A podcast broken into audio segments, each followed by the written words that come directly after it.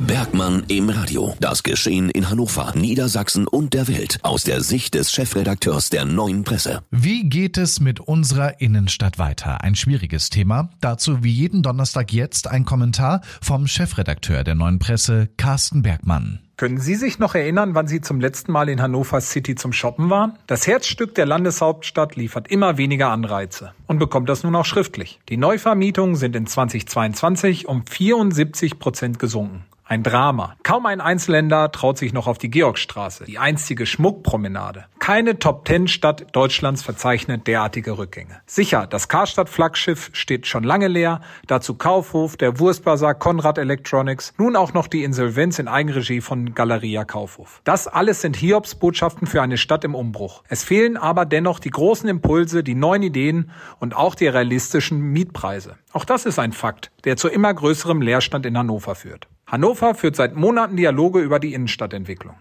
Die Entwicklung zur autofreien bzw. autoarmen City mag im Kern ja richtig sein, schreckt aber potenzielle Unternehmen noch weiter ab. Die Schlagader pulsiert längst nicht mehr und die Zeit für weitere Experimentierräume gibt es auch nicht mehr. Es braucht Taten und zwar dringend.